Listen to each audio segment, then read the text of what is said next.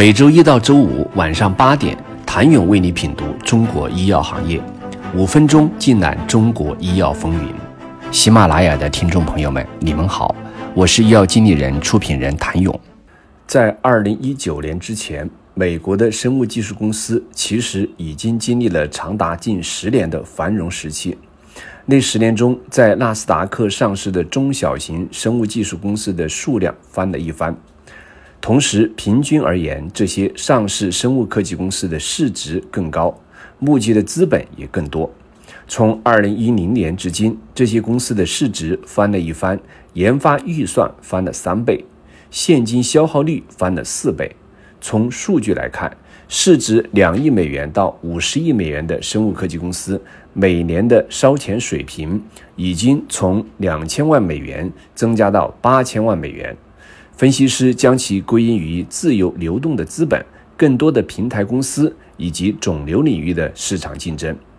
二零一八年到二零一九年时，生物技术行业融资规模达到了前所未有的高潮。杰弗瑞统计，期间有一百家完成了 IPO，二百七十家公司完成了上市后的再融资，筹集了数百亿美元的现金。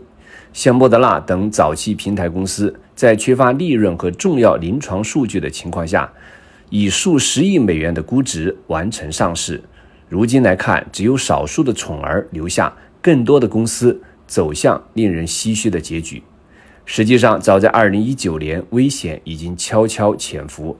2019年的前十一个月里，美国有十一家生物制药公司宣布破产，而过去十年中，每年仅有四家，根本等不到投资。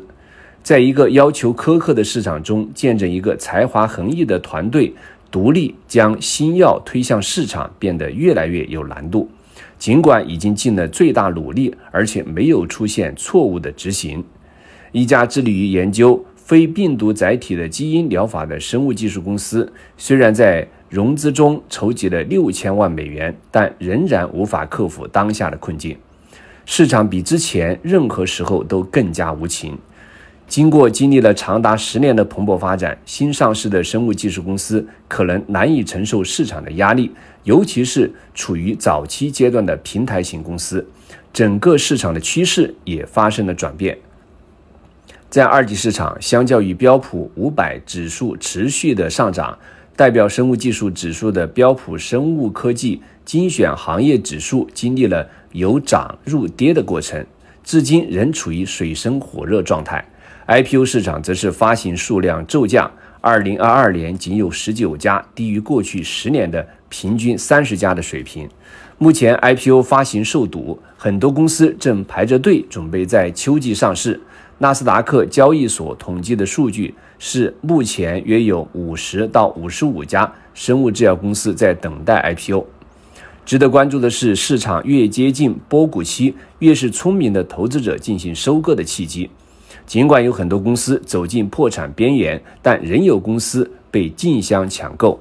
昆斯治疗就是个例子。在一位投资者披露其持有百分之九点九八的股份几天后，昆斯治疗采取了毒丸计划，意在阻止投资者从公开市场积累股票，以防止恶意收购。想了解当前周期下美国生物科技公司经历了什么，有什么被改变的，请你明天接着收听。